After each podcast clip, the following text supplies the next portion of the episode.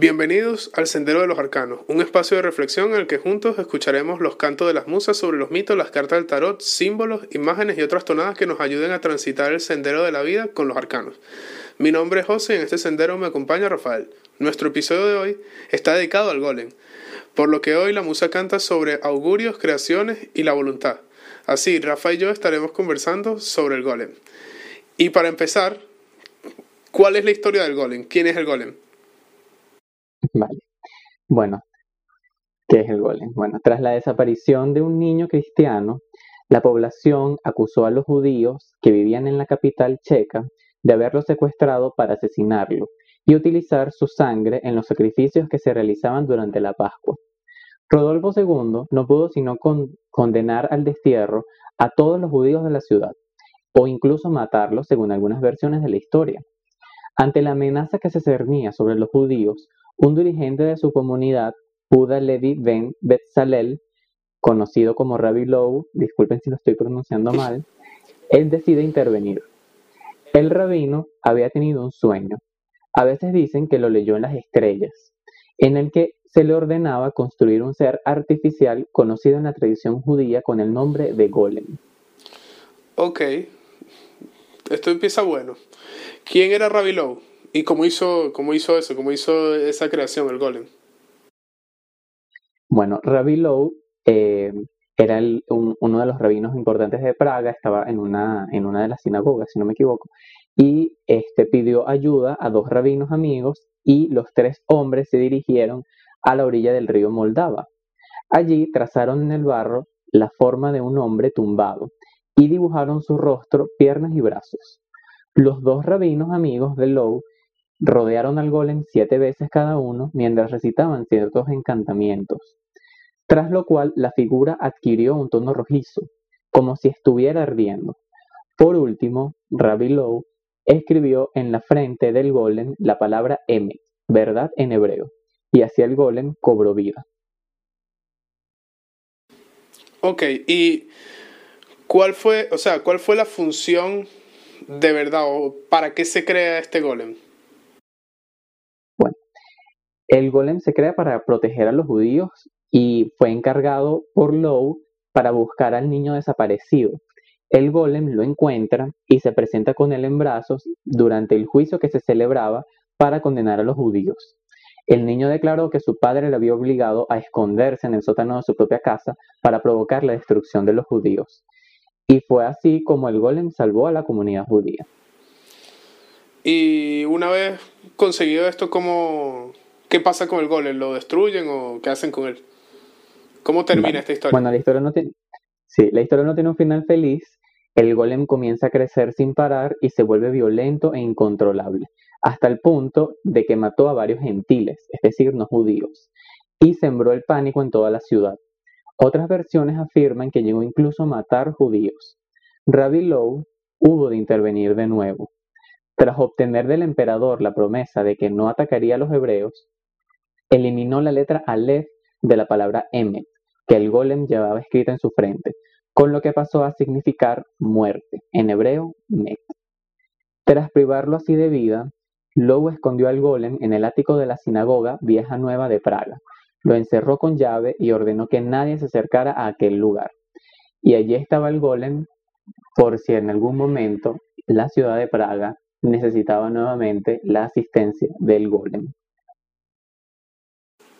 Esta es una historia bastante interesante. Me gustaría saber qué, qué opinas tú para después decir lo que opino yo de, esta historia del, golem. Sí, bueno, a mí me parece muy importante la historia del golem, me parece interesante porque nos habla de una creación del hombre y una creación que no tiene voluntad, que no tiene pensamiento, que no tiene emoción y no tiene propósito. El propósito del golem se lo da se lo da Rabbi Lowe al principio, encuentra al niño judío para poder salvar a la comunidad. Bueno, logran encontrar al niño, lo salvan, pero luego el golem igual no tiene otra voluntad, no tiene otro propósito, no tiene realmente como un pensamiento que diga, bueno, yo quiero ahora realmente hacer esto, sino que se quedó esperando las direcciones y directrices y bueno, siguió creciendo sin parar este, y comenzó a matar. En, algunas, en algunos cuentos, en algunos relatos se dice que le pidieron que fuese a buscar agua del río y él lo que hizo fue desbordar el río este, inundó la ciudad. Entonces es como, bueno, ¿cómo, cómo termina? ¿no? Pues desvirtuándose de alguna manera y nuestros golems terminan volviéndose en contra de nosotros. Y creo que es un buen ejemplo de la acción del mago mal dirigida, de una creación del mago que termina no teniendo propósito y termina pues mostrándonos el lado oscuro de la creación del mago y de nuestras propias creaciones. Claro, es que cuando tú ves, o sea, primero que nada, cuando un, un, ser no tiene ni voluntad, ni pensamiento, ni emoción, ni propósito, no tiene conciencia ni intuición, o sea, cualidades básicas que de, de, cualquier ser humano, o sea, hasta, o sea, desde el hombre obviamente tiene conciencia, los animales sabemos que tendrán una conciencia distinta o no tienen, pero instinto tienen. Sí, eso es un dilema. Claro, instinto tienen. Y claro, una, una, criatura que no mm, se mueva sin ningún tipo de instinto o percepción de lo que... Es que el ejemplo perfecto es ese de que te piden agua y desbordas el río. Claro, es que tú no sabes lo que estás haciendo. Tú puedes llegar a matar tranquilamente, y, o sea, porque es que no tienes ni conciencia, pensamiento, emoción, propósito, voluntad, intuición. O sea, tú eres como Mira, a mí se me viene a la, cabeza como una planta carnívora. Bueno, y es que las plantas también, también son considerados seres vivos, pero bueno, ya no son... O sea, no, no, no, no, son goles. Claro, no se, no se ven ya como un... Son seres vivos, pero no ya humanizados, ¿sabes? Son unas plantas. Entonces, claro, me, me, viene la idea esa cabeza, y claro, o sea, me viene a la cabeza esa idea. Y, y nada, eso es lo que opino, pues que lo veo como como que sin intuición y, o sea, sin esas características em, básicas de, un ser humano, no... O sea, una creación así es un peligro. Lo relaciono como, como eh, la inteligencia, ah, o sea, como la inteligencia artificial, cómo se está, cómo se está desarrollando con tanta cautela.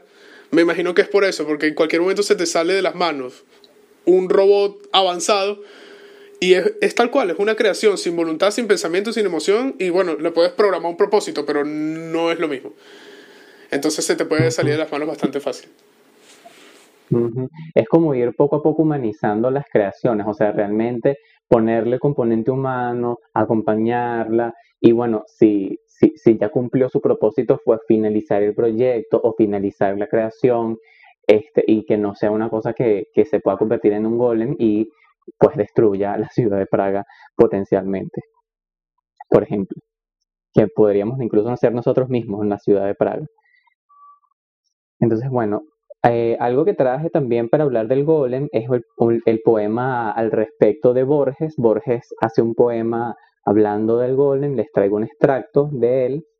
Dice, algo anormal y tosco hubo en el golem, ya que su paso, a su paso el gato del rabino se escondía, ese gato, no está en Scholem, pero a través del tiempo lo adivino. Elevando a su Dios manos filiales, las devociones de su Dios copiaba, o estúpido y sonriente se ahuecaba en cóncavas salemas orientales. El rabí lo miraba con ternura y con algún horror. ¿Cómo, se dijo, pude engendrar este penoso hijo, y la inacción dejé, que es la cordura, ¿Y por qué di en agregar a la infinita serie un símbolo más? ¿Por qué a la vana madeja, que, lo, que en lo eterno se devana, di otra causa, otro efecto y otra cuita? En la hora de la angustia y de luz vaga, en su golem los ojos detenía. ¿Quién nos, ¿Quién nos dirá las cosas que sentía Dios al mirar a su rabino en Praga?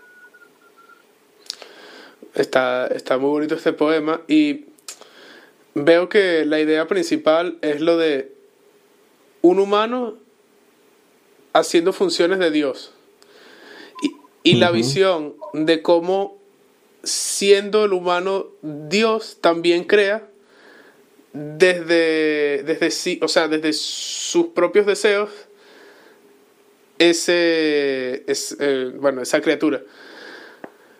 En este caso hay, una, hay varias frases que me llaman la atención, pero voy a empezar con la de que él imita a su creador. Entonces, el golem ya te dice algo de, del mago. Porque, sí, claro, del creador. Podemos, claro, podemos ser, o sea, esa, esa, esa criatura puede ser un, un, un reflejo del ego del mago o de las cosas malas del mago, porque no salió del todo bien. Y me, me llama la atención por la, pero esto es simple cosa mía, lo de que lo mira con angustia y que lo mira con angustia y se pregunta, que, o sea, ¿en qué fallé, sabes? Y es como, así nos mirará Dios a nosotros cuando hacemos una estupidez. A mí me encanta ese final de ese poema porque es una invitación a Dios nos creó a nosotros, nosotros creamos al golem, el golem nos, o sea, nosotros miramos al golem y decimos, o sea, bueno, en la hora de angustia ves al golem y dices, bueno, o sea, piensas en tu creación, ¿quién nos dice a nosotros qué piensa Dios cuando nos mira en la hora de angustia?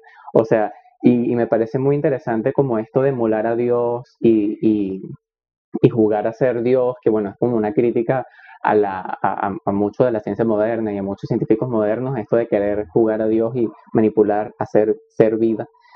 Eh, y yo, yo me pregunto y he leído como muchísimas cosas, ¿no? Cuando dicen que Dios insufló a Adán o le dio al, al hombre la chispa divina.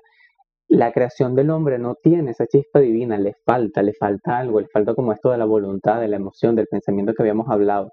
Entonces es como a nuestra creación puede que le falte, que le falte humanidad, ¿no? Que le falte eh, como esa, esa parte, esa chispa divina que Dios nos insufló a nosotros. Pero hay algo que me llama la atención y se me acaba de ocurrir ahora. La gente crea seres humanos porque si tú, o sea, bueno, claro, todos sabemos cómo se hacen los niños. pero, claro. pero claro, eso podría decirse que tú solo no tienes esa chispa divina, pero dos humanos, o sea, un grupo de humanos sí pueden tener esa chispa divina. Sí, yo lo que creo, o sea, el problema aquí en el, el, el, tema con, con la creación de la vida es como cuando nosotros queremos crear un ser humano de una manera específica. ¿Sí me, sí me explico? Claro, con una función específica, claro. Está el problema. Sí, y como, no, bueno, es que yo quiero que sea así, así, así, así, y que tenga los ojos verdes. Y es como... Eso es imposible. Pero para allá es que apunta la, la, la... la ciencia. Sí, el deseo. Otra cosa que me llamó la atención, que se me había olvidado, pero la recuperé ahora sí en el aire, es lo que te decía antes de las acciones instintivas. Al principio de este poema se menciona que el gato le rehuye al, al golem. Y yo creo que en este poema el gato representa algo como instintivo, astucia, eh, sabiduría, y es como que, o sea, el gato ve el futuro, o sea, el gato sabe lo que va a pasar y por eso se aleja. Y el gato es como eso, el instinto y la astucia, lo que te decía antes, que puse de ejemplo un animal o, o un ser humano, el golem no tiene esas, esas eh, capacidades, cualidades. básicas, claro, que, que te hacen desenvolverte en el mundo, porque por ejemplo, cuando tú, o sea, a mí me dijeron algo muy curioso una vez, que bueno, que lo sabe todo el mundo, pero tiene que ver con esto, que es que tú cuando eres un niño muy pequeño,